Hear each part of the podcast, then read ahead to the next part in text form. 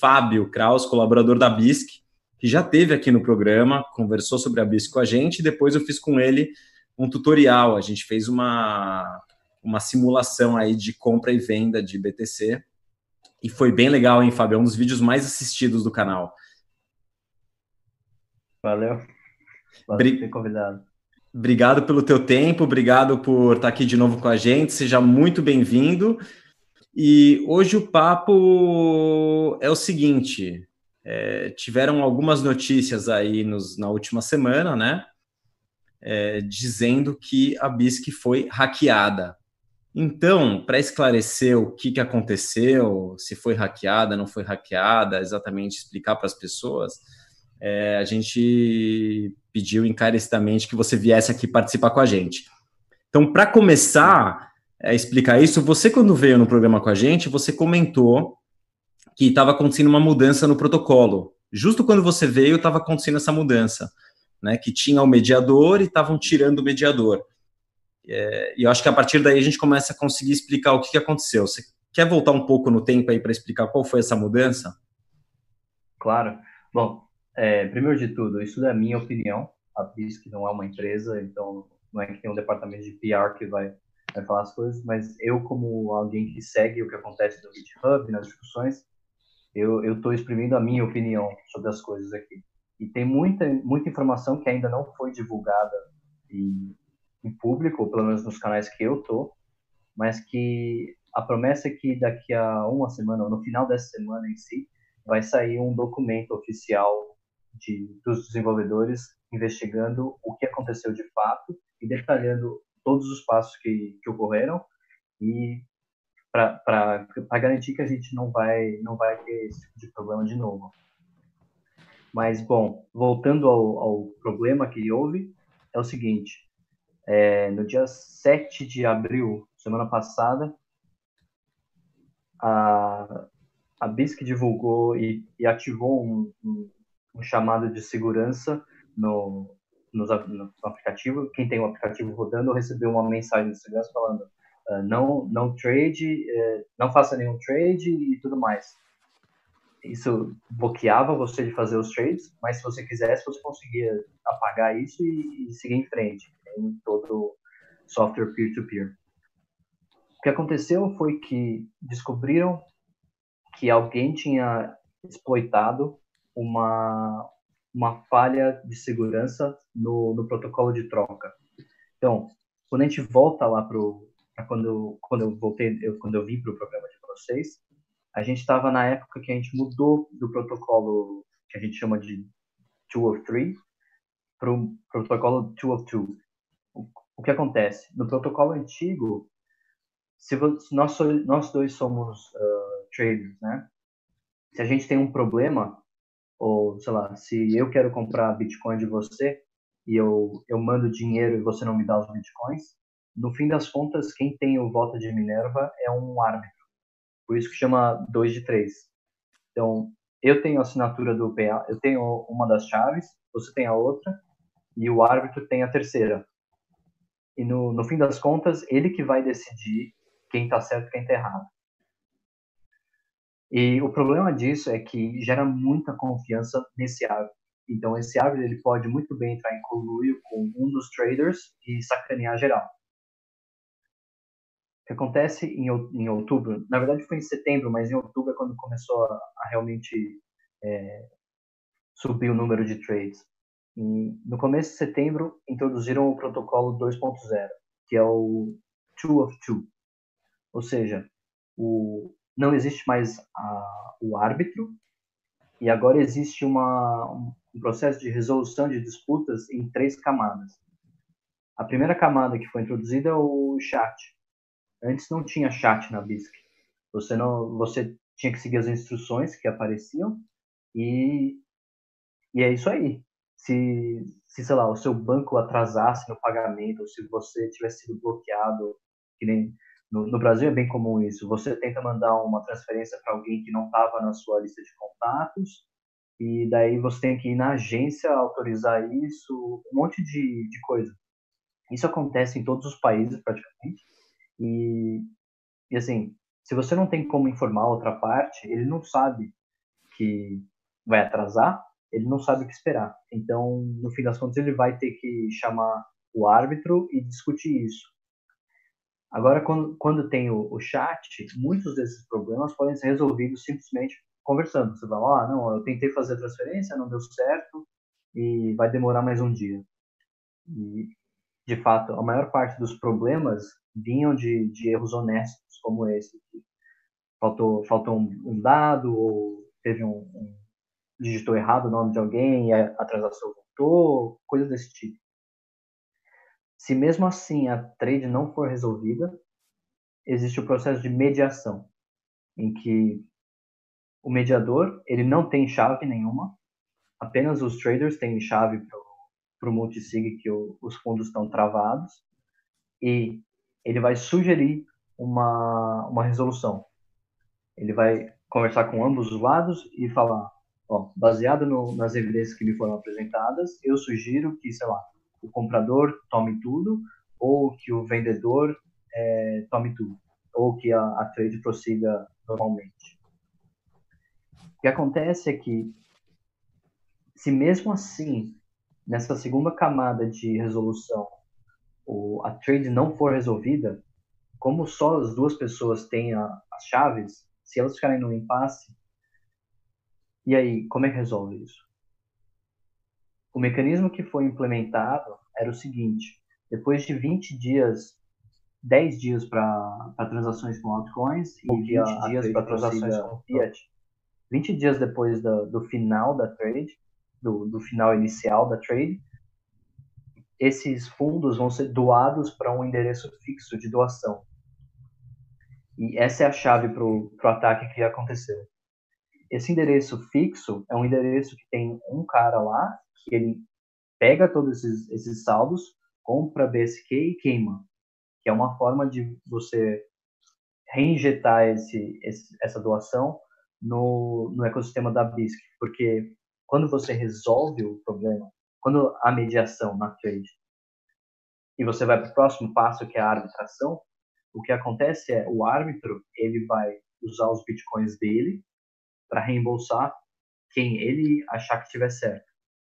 E daí depois ele vai pedir um reembolso para a DAO. Para os fundos que foram doados acabarem na DAO de forma que não haja um conflito de interesse, por exemplo, se o árbitro fosse o, a pessoa recebendo o, as doações para depois passar adiante, ele ia sentar numa pilha de dinheiro enorme, seria uma, um vetor de ataque muito grande, no sentido de que ele pode simplesmente decidir atrasar um pouquinho os casos dele, acumular, sei lá, 10, 20 bitcoins e sair correndo. Por isso que isso é, é quebrado. Então, tem, tem a, o endereço de doação e o árbitro, que são completamente separados. São pessoas distintas e que eles interagem por meio da DAO. Pois bem, o que aconteceu foi, nessa parte da mediação, e quando a, a trade passa de mediação para arbitração, ela é automaticamente doada para o endereço fixo da DAO de, de doação. Esse é o endereço público, se quiser depois até mando e pode colocar na descrição do, do vídeo. O que acontece é, um cara descobriu que esse endereço ele só era validado no quando você faz uma trade, você tem você essencialmente como maker, você gera um contrato na que vai ser assinado. Daí quando a outra pessoa aceita a sua trade, você formaliza esse contrato na blockchain. Então você manda a transação com toda a parte de, de opcodes, é, com os detalhes dessa transação e do, e do, do payout, do, dos, das funções mesmo que vão ser executadas em caso de, de assinatura dos dois assinarem para um lado, dos dois assinarem para o outro. Quando é, esse cara descobriu que só em um dos lados da trade o, o contrato era validado e ele confirmava que o endereço de doação, em caso de problema, era o da DAO. Por isso ele ele pegou, ele baixou o código inteiro da BIS, foi lá, modificou o código no computador dele, incluiu um endereço que ele controlava. E nisso, ele criou um ataque em que ele ia atrás de uma pessoa, ele aceitava uma, uma trade do, da pessoa, como a pessoa não. Como a validação do endereço só acontecia de um lado, a pessoa não sabia que ele tinha trocado o endereço no contrato. Então, ele começava a trade e parava de responder as pessoas no chat, mandava para mediação, também parava de responder, e daí, depois de 20 dias, em vez da, da, da do payout ir para o endereço de doação correto, ia para o endereço de controle dele. Como ele não gastou nada para fazer, para pagar essa trade, ele ficava com o dinheiro que ele gastaria na trade e o, os bitcoins que ele compraria na trade, porque já está travado no, no contrato 2 of 2 e atingiu o, o time lock. Pô, então, merecido, hein? Basicamente foi isso que aconteceu. É, então, foi. O cara abriu o código, Artista. investigou e descobriu uma falha muito minúscula. E, e assim, acontece, né? Esses. O endereço geral, da doação, caramba. Pode ser difícil para algumas pessoas entenderem como é que ele fez essa alteração no código, porque o, o, a BISC roda local, né? Então ele, ele alterou no computador dele, o contrato é gerado de acordo com a instância que ele está rodando na máquina dele. Correto? Sim. É, então, ele, ele baixou o código do, do GitHub, trocou algumas partes, compilou no computador dele e começou a rodar. Claro. Todos os outros nodes da BISC estavam achando que eram uma versão igual às deles. Né? Uh, era a versão 1.2.9, acho que era. E, e daí ele, ele participou do mercado como outro Node qualquer. Só que as vítimas não sabiam que estavam sendo roubadas. Como isso demora muito tempo, o, o protocolo de troca novo, ele, ele, real, ele é, deliberadamente demora para tornar esses ataques muito mais visíveis e identificáveis. Por exemplo, 20 dias cada ataque dele para ele verificar que funcionou demora 20 dias. Ou seja, ele começou essas trades bem antes e no dia 7, mais ou menos, foi quando é, essas trades saíram da mediação e foram teriam ido para para arbitração. E em cima de tudo isso, o que aconteceu foi ele conseguiu ele conseguiu sacanear seis pessoas. Uh, os números iniciais que tinham compartilhado eram sete, mas eu acho que depois de algumas discussões perceberam que uma pessoa era a mesma pessoa, só que com endereços diferentes de Tor. Então são seis pessoas, três bitcoins e mais ou menos 4 mil moneros, que dá cerca de 240 mil dólares. E. Bom. Foi pequeno, vai. Foi isso que aconteceu. Assim, comparado com o tamanho comparado da, com da em si, não foi tão pequeno. Certo. Mas o que é interessante é que quando, quando uma exchange centralizada é hackeada, é, você tem as chaves para o reino. Você pode sacanear todo mundo. Se você hackear a Coinbase, você literalmente hackeou o quê? 20 milhões de usuários. Só que aqui hackearam seis. Você conta na, em duas mãos. É, é o cara só, é, só é um, hackeou com quem ele conseguiu negociar naquele momento. Né? Exato. Enquanto o exploit estava. É, é uma arquitetura descentralizada, o, cada trade ele não tem nenhuma escalabilidade. Ele não consegue.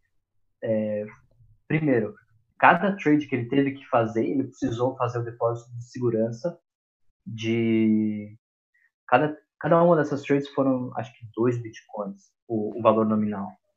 Então, ele precisava fazer pelo menos um depósito de 15% disso, 15% de, de dois bitcoins. Não, não é pouca coisa, você precisa ter capital para iniciar esse, essa sacanagem. E daí no fim deu que ele, ele conseguiu fazer isso apenas sete vezes até separado. E, se, e quem descobriu um isso? Sistema centralizado. Uh, Eu não sei ao certo, eles vão explicar isso no, no post-mortem, mas eu, eu suspeito que, que é o seguinte: quando os casos vão para mediação, os nodes, os seed nodes de, de, da BISC, tem oito ou nove, eles, eles sabem quais são os casos que vão para mediação. E daí o, o, o cara que, o Burning Man, que chama, que é o cara que tem o endereço de doação, que ele vai queimar esse dinheiro depois, ele, ele fica esperando, porque ele sabe quantos casos não, não foram concluídos pela mediação. Daí, na, quando um desses casos estava para aparecer no, no, dashboard dele, mas não apareceu, tem algo estranho. E daí, porque o protocolo inteiro acontece on-chain, você pode simplesmente abrir o caso, ver qual é a, a transação de depósito e ver para onde que foi parar cada pedaço. E daí nisso viram, pelo menos eu, eu suspeito que foi assim, viram que o payout foi para um endereço X que ninguém conhecia e não um endereço de doação. E daí começou a investigação de fato de aonde que está isso no código, onde que é gerado o endereço de doação e como que ele é validado. Ele fez todos os, é, todos os ataques com o mesmo node, com o mesmo usuário? Uh, eu não sei ao certo, mas eu, eu acho que sim. Tá. No postmortem, eles provavelmente vão divulgar todos os endereços que ele usou, tanto de Bitcoin quanto de. Ó, de Monero não adianta nada, porque não dá para ver nada. Mas os de Bitcoin e os endereços Store.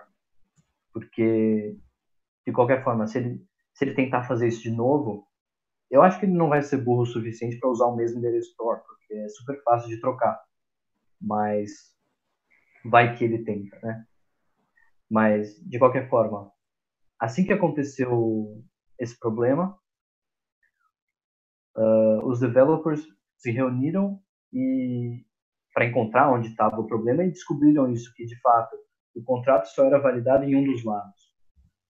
E daí logo eles implementaram validação nos dois lados. E daí foi a versão 1.3 que foi lançada no, no dia do ataque. Perfeito. E daí corrigiu para todo mundo já. Então eu, o cara foi capeado em seis vídeos.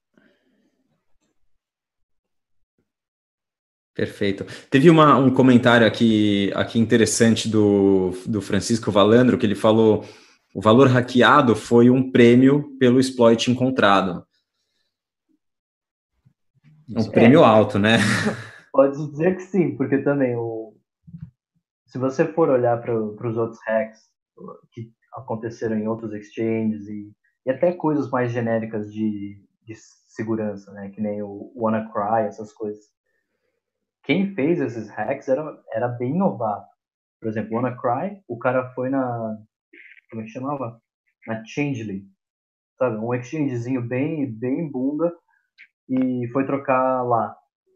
Na medida que ele foi trocar as coisas, a eh, Changely pediu KYC, ele mandou. Daí se queimou completamente. E, e, também teve até um vídeo que vocês fizeram do. Quem que foi? Que o cara fez uns coin joins, mas sempre mandava de volta para o mesmo endereço. E foi assim que ele foi descoberto. Pelo menos esse cara aqui foi bem, bem safo. Ele. Eu ainda não, não tive a chance de analisar na blockchain para onde que foram, se ele está tudo parado em um lugar só, se, se ele mexeu para outros lugares, mas a ideia de usar Monero, fica, roubar, roubar o Monero próprio, né? E, e depois conseguir o, o Bitcoin, o payout do Bitcoin, foi, foi bem, bem inteligente. E, e também achar o problema, né? Porque não é que você encontra isso logo de cara. Ele demorou aí pelo menos de setembro para cá deu o quê? Cinco, sete, oito meses para ele conseguir fazer esse ataque. É, Fábio, eu estou vendo aqui os comentários, assim, me dá a impressão que todo mundo é, já conhece a BISC, uns usaram, outros acham que ainda é um pouco complicado de usar. Acho que só como esse vídeo vai ficar aqui para posteridade e outras pessoas vão, vão assistir, e tem muita gente é, iniciante entrando aí no canal, É, eu vou falar só rapidamente o que, que é a BISC para deixar para explicar aí para quem não conhece e aí cada um aí adiciona o que achar o que achar importante. Principal diferença da BISC é que é uma exchange descentralizada, ou seja, não tem é, uma entidade ali é, que, que coordena todas as transações e que pede principalmente as suas identificações, seus documentos, seu passaporte, é, que fica avaliando ali as suas transações, é, enfim, cada, cada indivíduo, assim como na rede BTC, cada um tem a oportunidade de rodar o seu node, na BISC você é obrigado a rodar a sua própria instância na sua máquina, e por isso também que o, explo, o, o exploit, né, que não foi um hack, foi, um, foi um, um exploit, ele não é, não tem ali um honeypot, né, não é que nem uma, uma exchange centralizada, que um hacker, a partir do momento que ele consegue invadir, ele tem acesso ali a todos, ou pelo menos a todos os BTCs que estão é, em Hot Wallet, né, que estão ali em Hot Wallet na Exchange. Por isso que na BISC só é, algumas pessoas foram afetadas. É, então, e aí o que o Fábio está dizendo da dificuldade de descobrir quem foi, é justamente por isso também. É, por ser descentralizada, ela oferece também maior privacidade. Então, como ninguém dá nenhum documento para fazer parte das negociações, é, você não tem acompanhamento aí de quem era aquela pessoa, qual é a foto, de onde veio, de onde vem. É, alguém quer adicionar alguma? Faltou falar alguma coisa aí ou tá claro? Eu ia dizer que esse cara é o famoso ladrão de galinha sem culhões, né, meu? O cara podia ter ido assaltar o, o Zé Mané no, no, no tete a tete lá, me dá aí seu dinheiro que eu vou te matar. Não, o cara foi, hackeou um a um, que nem um cretino. Mas, cara, vai que nem tipo, é o. Tipo, poxa, Alan, mas não teve agressão, não é melhor? Você pode, você pode sacanear as pessoas do, do seu porão. E aí é aí que o cara se divertiu, né? Ele ficou no porão dele lá, comendo salgadinho e, e roubou sete pessoas. É, mas quem rouba. o cara, se fosse dar um attack, encheram de porrada. Ele não conseguia, não ia passar de três. É, mas roubar coisa, eh, cara pequeno é sacanagem, né? É mais ainda. É sempre sacanagem roubar, mas assim. Mas assim, ele não, não roubou pequenos. As trades que, que foram, foram sempre trades grandes. É Seis grande. pessoas, 250 mil. Faz é, a conta, né? é, eu, eu, eu, eu, assim, é, eu acho pequeno. Estou falando, comparando com, sei lá, entrar numa exchange. É, com o hack é da, da Muito pequeno. Por exemplo, o hack da Bitfinex. É, não tem comparação. Foi, né? muito, foi muito tempo planejando um hack para levar uma proporção muito pequena. É isso. É, só, não só sei. É, é, um, é, um bom, é um bom é bug bounty aí. O cara encontrou um bug em vez de fazer submit aí pro, pro, pra vocês, né? Falou, bom, vou, vou fazer exploit, uhum. eles vão ficar sabendo eventualmente.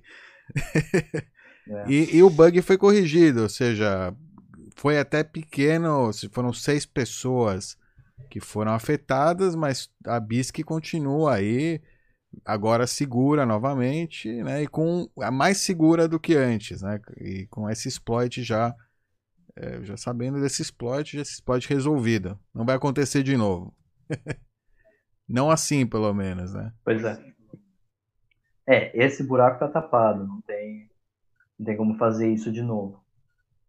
Mas, mas é assim também. O Bitcoin no, no começo também teve vários, várias vulnerabilidades que não foram exploitadas e, e foram corrigidas ao longo do tempo. Hoje já é bem robusto. E até acho, de uma certa forma, é bom que houve isso, porque chama atenção para uma, um pedaço de infraestrutura que eu diria crucial para o ecossistema de Bitcoin, que é justamente ter uma forma de, de comprar e vender Bitcoin que não dependa de ah, você tem o um documento tal para fazer isso, ou você. qualquer merda. Né? Se você quiser, com a BISC você, você faz trade da forma que quiser. E não precisa pedir permissão para ninguém. E até é bom torná-la mais robusta por testar o, os limites da segurança que, que ela tem. Perfeito. É, desculpa, eu estava lendo aqui as perguntas. Posso ler algumas? Opa. Vai lá. Se eu souber responder, claro, né? Tem os comentários. o primeiro acho que é um comentário provocador aí da Escola Cripto. Por tudo isso é que eu acho que o Monero vai ter cada vez mais valor. Tudo isso é o quê? É um comentário, vocês podem comentar em cima. Não entendi. Tudo isso o quê? Tudo É que que eu não, eu não É, pode ser tá o roubado sem ser tra- traced? Sem, ser, sem possibilidade de ser rastreado, porque sim. o Monero não tem como rastrear. Prova de conceito, né? É, mais ou menos. Mas a, a questão é. O Bitcoin você não tem como mudar o protocolo. Tenta mudar o protocolo, é super difícil. Monero, assim, eu sei que existe. Assim, em, em teoria, o Monero também é um, é um protocolo bem robusto, mas eu, eu tenho minhas dúvidas se ele é tão robusto quanto o Bitcoin. Né? Não, Daí é. a gente já está numa discussão Bitcoin Monero e não o que, que isso tem a ver com, com a BISC e com o RAR. Sim, sim. É verdade. Aliás, o Dove entrou numa discussão lá, longa, né, sobre Monero, Dove. É, tem. Um, é, exato. Teve uma. É, tem, tem suas vantagens e desvantagens, Monero, mas só, ó, só faz para pensar aí, rapidinho, sem muito seguir muito. É, teve agora, sei lá, teve vários forks nos últimos dois anos, que é para transformar ela em ASIC resistance. Nunca no Bitcoin você vai conseguir isso. Só isso já demonstra como essa comunidade é centralizada, como amanhã pode rolar um fork inflacionário, pode rolar um fork. Enfim. Não. e, né, o pro- maior problema é a inflação. Aí, como a gente não sabe quantas moedas tem, ninguém sabe, né?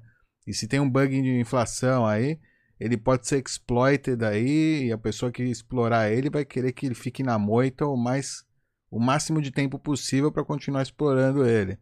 Então, muito complicado. Que nem houve com uma Maravilha. outra privacy coin aí, né? Qual que É verdade. Zcash? Teve Zcash. Eu não lembro, eu não lembro qual é, mas teve.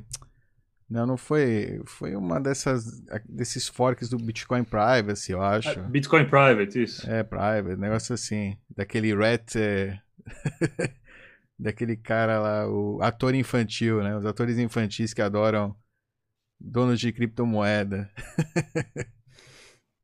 é. É, Fábio, tem uma, uma outra pergunta aqui interessante aqui da Escola Cripto também.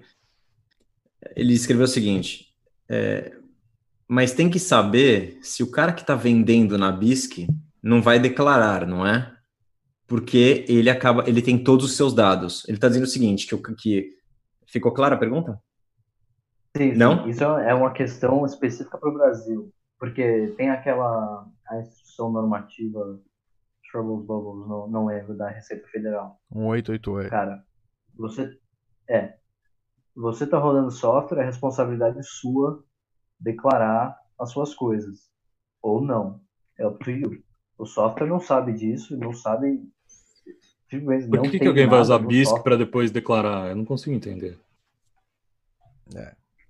Porque é uma forma legítima de comprar, peer-to-peer. Se você quer ficar em dia com a receita, você pode usar a BISC, claro, só que você é responsável por declarar as suas coisas. É uma decisão sua. A questão é, se você quiser ir num exchange e não quiser declarar, você não tem essa opção. Exato. Agora, no Bom, Brasil, eu em ainda- todos os meios de pagamento, ele tem todos os dados? É, Fábio, eu não, não sei essa Não informação. todos os dados, tem os dados mínimos para realizar. A questão é que no Brasil, por exemplo, o CPF é sempre obrigatório para fazer uma transferência bancária.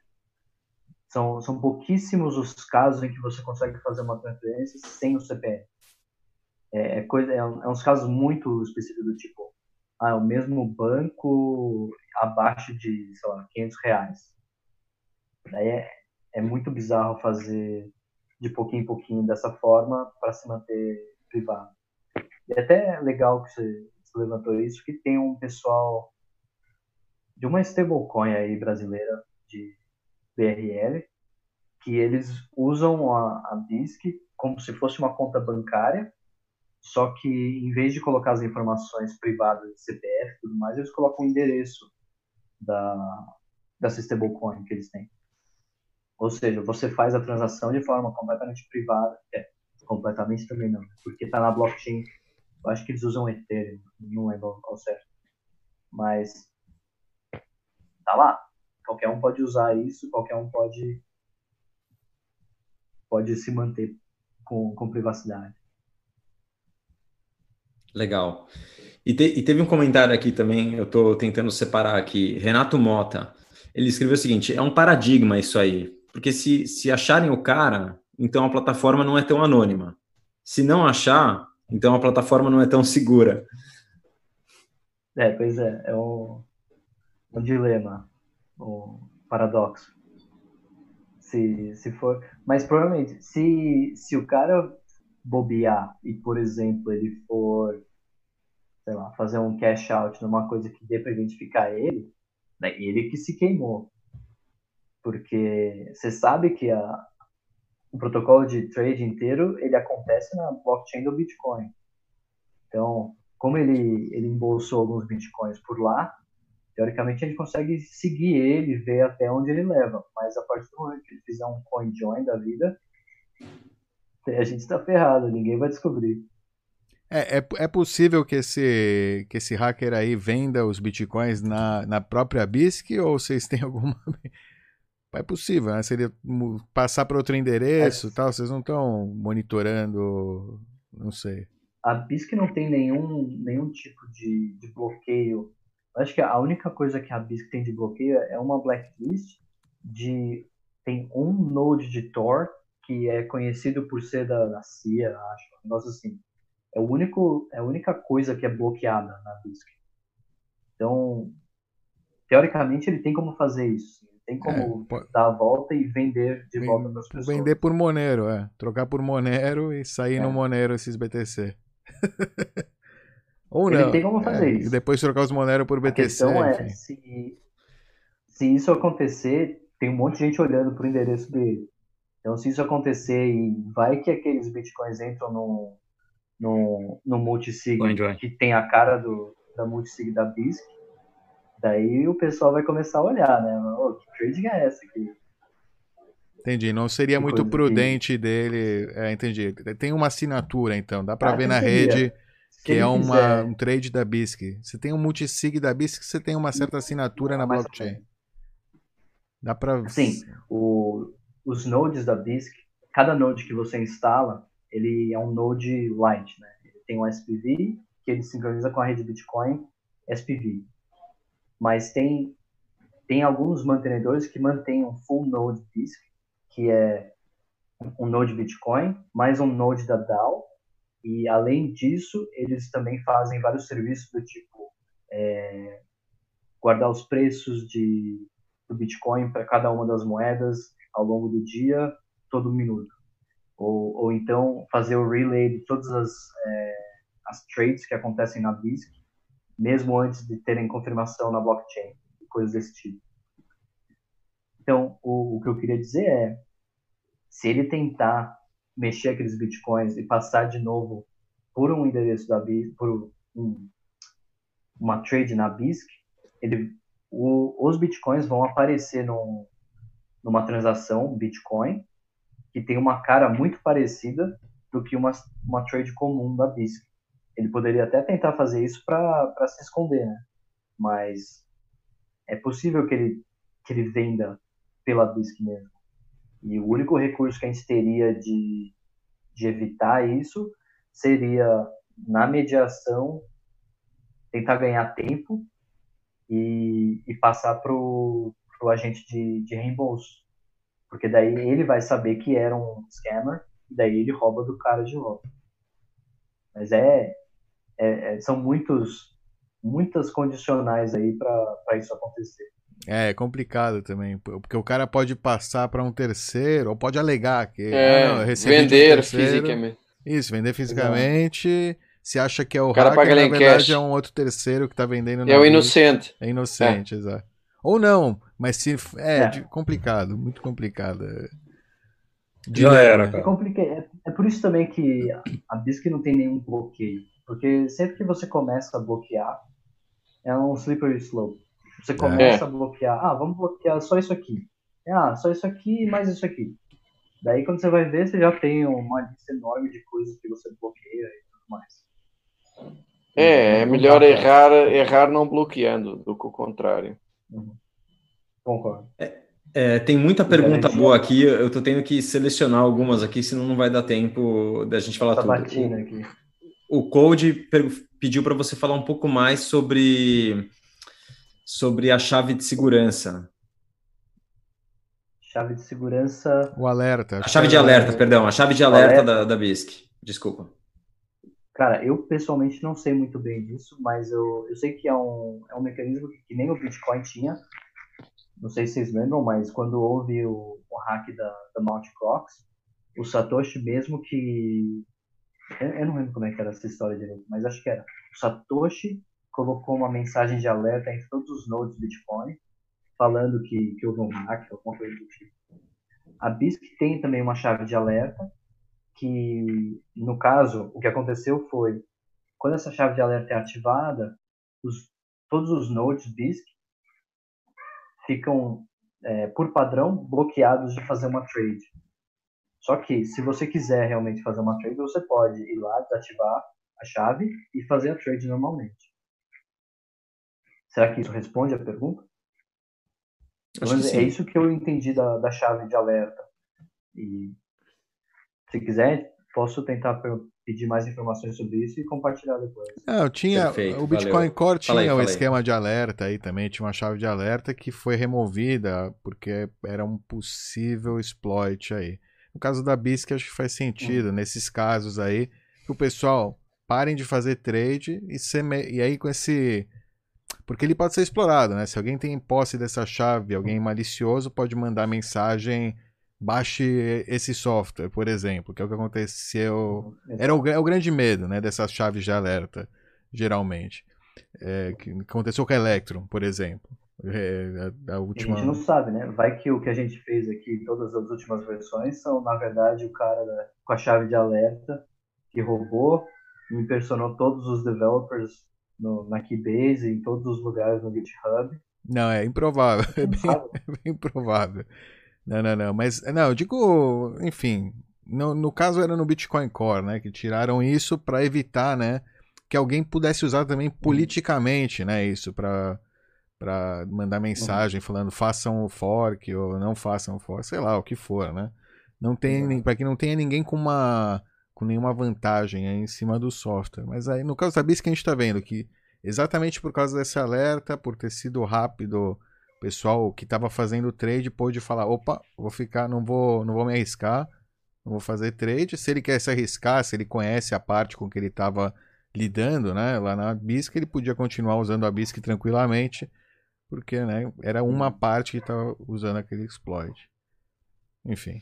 É, a gente está chegando talvez ao final aí do, do nosso tempo. É, eu estava aqui olhando as perguntas, eu não sei, desculpa se eu não escutei, Fábio. Você falou sobre, chegou a comentar sobre se, essa, se essas pessoas que foram afetadas vão ser recompensadas? Boa pergunta. Então, o, quando identificaram quem foi, chamaram todo mundo para participar da Keybase para discutir como, como fazer isso. Keybase, só para de... o pessoal que não sabe. É, tá bom. O Keybase é o app que a gente usa de chat. A gente usava o Slack, mas como tinha muitos problemas de ataque desse tipo, que as pessoas impersonavam outras pessoas, nego colocava a foto de, de um dos developers e saía falando, ó, oh, deixa eu te ajudar aqui, me dá sua chave privada que eu vou te ajudar a resolver o seu problema. Depois de muita injeção de saco com isso, a gente falou, não, a gente tem que ir para uma, uma, um sistema de chat mais seguro. Daí que veio a Keybase. E a Keybase e aberto, né? Desculpa te interromper, mas quem, quem quiser participar é. e acompanhar as discussões, acompanhar as conversas, o que está acontecendo, é, é aberto para participar, né? Exato. É, é, é, que nem era um Slack. Acho que o pessoal de, que mexe com Bitcoin e, e, blockchain, o pessoal está bem familiarizado com o Slack, porque é o que a maior parte dos projetos usa, que é um sistema de chat. E a Keybase é, é um pouco diferente, só que é muito mais pesado em termos de, de segurança e de criptografia. Então, é, é só entrar lá e, e procurar pelo time da BISC, é, keybase.io, e não sei, entra no, no site da BISC, tem lá o link para o nosso time. Pois bem, as vítimas foram é, convocadas para participar lá e discutiram individualmente com cada uma delas o que aconteceu, pegaram mais informações sobre como cada coisa ocorreu e é unânime de que a BISC vai recompensar essas pessoas pelo, pelo dano que elas sofreram. O que está sendo discutido agora é qual vai ser o mecanismo para recompensar eles. Então, uma das propostas foi vamos dobrar as taxas de transação. Daí um monte de gente falou, não, não, não, isso aí é sacanagem. Dobrar as taxas de transação é, é matar a demanda justamente quando a gente está no spotlight. Não vamos fazer isso. Daí tem outro cara que falou, não, vamos colocar 20% da, do budget todo mês para pagar essas pessoas. Então, tem várias discussões ao mesmo tempo acontecendo e não é certo ainda qual vai ser o mecanismo utilizado, mas é certo de que as pessoas vão ser recompensadas. E como isso vai ser decidido? Então, isso entra no modelo de governança da, da BISC, que é, que é o que eu expliquei no, da outra vez que eu estava aqui, que é a DAO. A DAO é, é a forma como, como a BISC encontrou de poder é, gerar e distribuir recursos e tomar decisões de forma descentralizada e, e sem precisar sem precisar de uma entidade legal ou sem precisar de um, de um time central. É, é meio que um processo de votação. a emissão de BSQ é controlada, a, a queima de BSQ é feita pelas trades e, e várias decisões e parâmetros que estão na BISC são decididos também. Então, por exemplo, essa proposta de aumentar as fees é uma coisa que alguém vai lá escreve no GitHub, manda uma proposta na BISC, dizendo eu quero mudar esse parâmetro de, sei lá, é, 0,3% para 0,8%. E daí todo mundo que tem BSQ pode ir lá e votar nisso aí. Se for aprovado, isso é implementado pelo código em si, não, não, não precisa de nenhuma de nenhuma intervenção humana para isso acontecer, só, só votação e tempo. E, e é isso aí. As propostas acontecem no GitHub e elas precisam ser também estruturadas de modo que possam ser votadas. E é justamente esse o passo que a gente está agora, é discutir como que a gente vai financiar o reembolso dessas pessoas. O, o, Marcelo Gouveia fez um comentário interessante. É, será, que, será que a partir de agora a, existe a possibilidade de vocês planejarem um fundo, tipo um fundo de emergência só para esse tipo de situação? É complicado, porque justamente o, o objetivo da DAO é não ter uma honeypot. Se a gente começa a criar um fundo em que todos os, sei lá, 20% da, das FIIs são armazenados ali Daí a gente criou uma honeypot. Então, eu acho que a ideia é, é muito interessante ter um, um, recurso desse, mas precisa identificar como como implementar isso de modo, de modo descentralizado e que não seja dependente de, sei lá, ter um cara que é o gerenciador do fundo. Aí, se esse cara morre ou se esse cara decide sacanear, ele tem como fugir com todo o dinheiro. Mas é uma proposta. Você é. pode entrar no GitHub e fazer essa proposta lá também e ver qual é a reação do pessoal. Eu até estava pensando numa proposta parecida, de fazer, sei lá, um multisig de 5 de 5. Ou seja, todos os developers, sei lá, três developers, dois SIG Nodes Operator, todos eles precisam assinar para destravar uma coisa dessa. Mas, mas não sei, ainda tem que, tem mas que aí, pensar. Aí, aí você tem o problema, se um morre também, tem o mesmo problema. Exato. Não, tem que ser. É, mas você pode colocar um. 15 de 30. Um time ah, é, é não, então, é. daí já começa a complicar demais. e... Mas tudo é possível, né? A gente é só encontrar uma forma que encaixe, que resolva todos os problemas, né? De modo que seja possível ter um fundo que dê para usar esse fundo, né? Porque também não adianta nada você colocar o dinheiro lá no fundo, e daí quando existe uma, um episódio que nem esse, não, não tem concordância suficiente para poder destravar os fundos e pagar os caras. Daí o fundo só acumula, acumula, acumula até não acabar mais. Mas é, é um problema a se pensar. É, tem que ser um equilíbrio. Se você pensar, sei lá, Visa, que é gigante, né? Você tem transações em que o, o cliente perde, tem transações em que o lojista perde, a maior parte, né? É, acontece em ambos, em determinados percentuais, tem que ser uma coisa controlada, mas ah, vai sempre haver um caso que sai fora de qualquer regra, não é? É difícil é, e, e, às vezes eh, nem se entende bem quem é que está fraudando, né? Este caso foi claro, mas nem sempre será, né? Então, não tem que ser 100% perfeito, tem que ser o melhor que se consiga dentro de um grau de complexidade aceitável. Para ser sempre. Uhum. A, a Visa, eu lembro-me uma vez de falarem que a Visa poderia praticamente acabar com a fraude, tecnicamente, mas isso seria tão mais caro e complexo que eles preferem ter um nível de fraude controlado em que 99% dos casos eles indenizam. Uhum. E há 1% que se ferra do, uhum. das fraudes. Okay. Hoje em dia quem paga também é, é o, é o, a loja, né? Não é mais a Visa. Qualquer contrato novo, quem, quem não, é, Quase sempre, quase sempre, mas nem sempre. Quase, quase todos os casos é a loja que se ferra. Mas ainda há ali um é, pequeno é, percentual que o cliente se pode ferrar. Eu não escutei o Fábio, desculpa. Tem os bancos de cada lado, tem, nessas transações de cartão de crédito tem, tem umas sete camadas de, de intermediários e, e, cada um tem um tipo de risco. É, é, é mas mesmo assim a perda de dinheiro de inocentes, mesmo assim, não é? Então imagina, é BISC uhum. que vai conseguir zero? Não, não, não é? Tem que ser uma coisa aceitável, controlada e que resolva a maior parte dos casos, é isso. É, duas perguntas.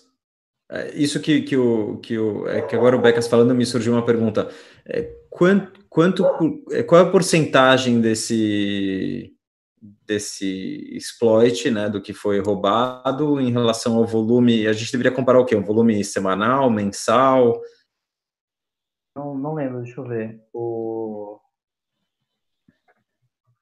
Tô abrindo. Tô acostumado a colocar ponto .com nas coisas. Coloquei disc.com. É... Então, o, uma das propostas foi justamente pagar eles com 20% do budget da DAO todo mês, todo ciclo. 20% do budget, mais ou menos, a DAO custa para rodar uns 60 mil dólares por mês. 20% desses 60 mil para pagar esses caras. Ia demorar pelo menos um ano para ressarcir todos eles direito. Então, é difícil também, porque ao mesmo tempo isso chama bastante atenção para a BISC e daí mais gente aparece para fazer trade na BISC. Então não, não dá para falar ao certo quanto que vai ocorrer. Ou seja, no fim acaba sendo propaganda também. É, querendo ou não, o, teve um pico de acessos no site enorme no, no dia do, do hack. Grande parte foi para ler o, o statement, mas mesmo assim, tem gente que nunca tinha ouvido falar da BISC e que olha para o caso e fala: Nossa, mas só seis pessoas foram hackeadas? Que coisa é essa? Deixa eu dar uma olhada. Porque quando você vê a, o Binance foi hackeado, perderam os bitcoins, saíram, não, vamos fazer um rollback da chain, não sei o quê. Ou então, a outra vez que eles perderam os dados de KYC. Ah, foram 150 mil pessoas. Porra, 150 mil é gente pra caralho. E para quem está escutando a gente agora, é quão, quão seguro ou quão tranquilas as pessoas podem estar tá para começar agora a operar na BISC e fazer trade lá? Cara, tá mais seguro do que nunca. Porque justamente encontraram uma vulnerabilidade e já corrigiram. É, e que, assim, que procedimentos a, a, pessoa poderia. Existem alguns. É. É, desculpa te interromper, mas é, alguns protocolos que, que a pessoa poderia porque eu sei que na BISC, por exemplo, tem as contas verificadas, né? Isso poderia ser uma forma de, de mitigar esse tipo de, de ataque? É só fazer trade com conta verificada ou não? Né? Hum. Porque a, a, questão da conta verificada é só que leva tempo para verificar.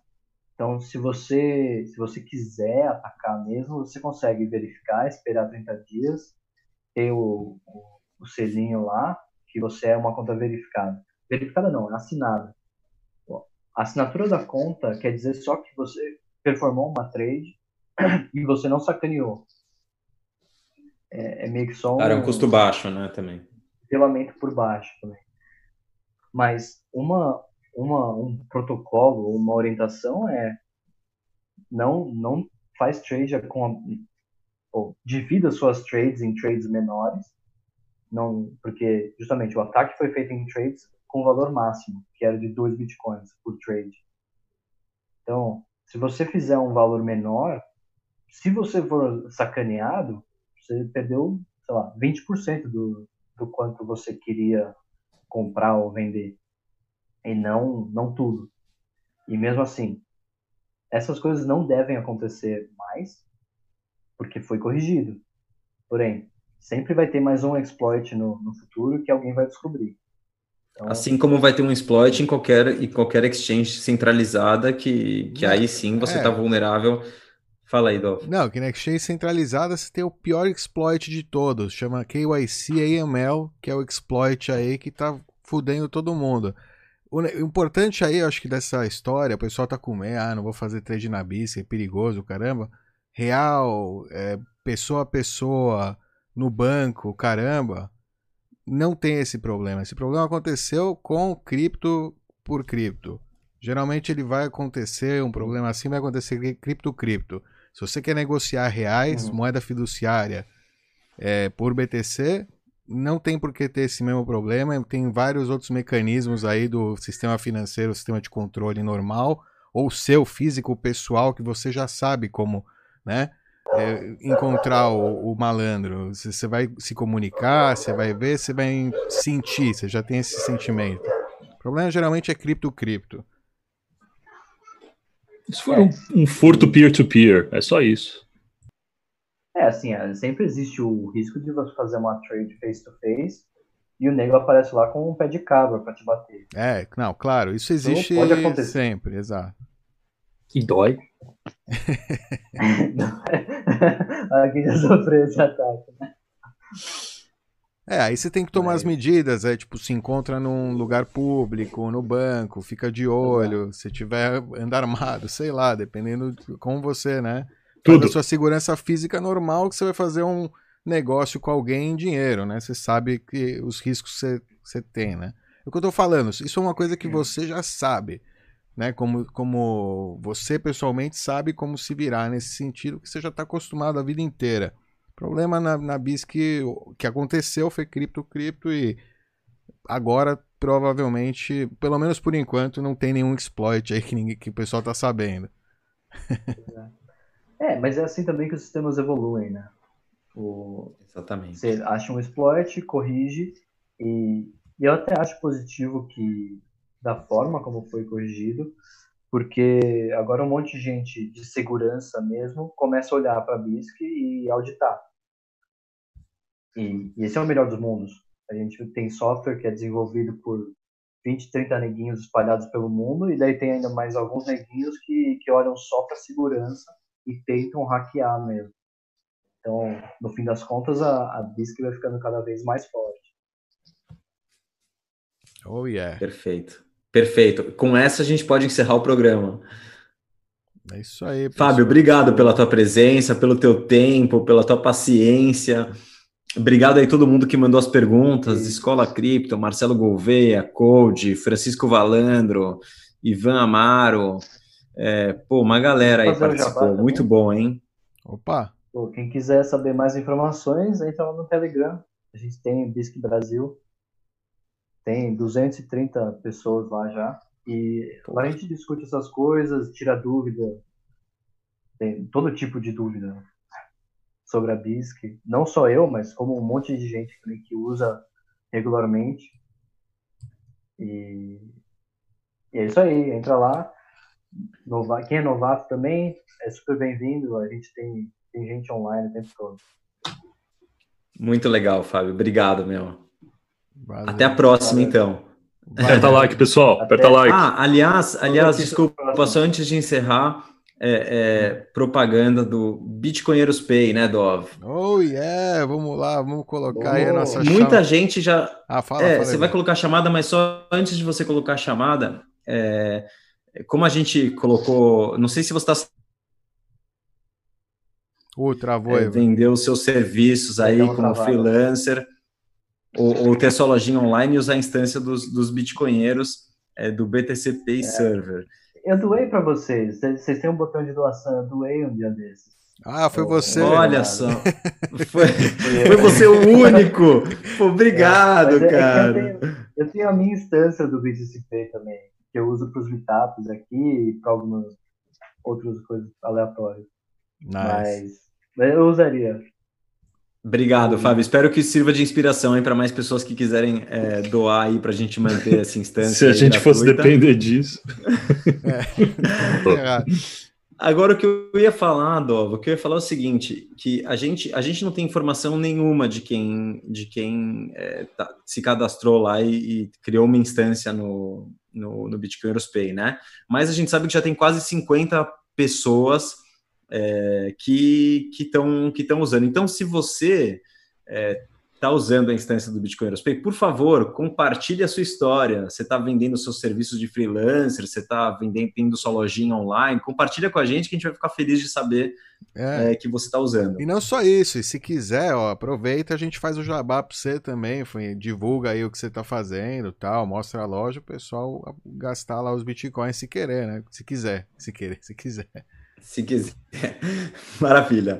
Tá feita a propaganda, você tem aí o, o VT na mão? Opa, vamos entrar lá. Digamos que você seja um empreendedor com Digamos que você seja um empreendedor com um sistema de PDV ou uma loja online, um desenvolvedor querendo integrar pagamentos em Bitcoin, uma caridade querendo arrecadar doações. Processadores de pagamentos requerem as informações pessoais de seus clientes, enquanto cobram taxas de você e vendem as informações dos clientes.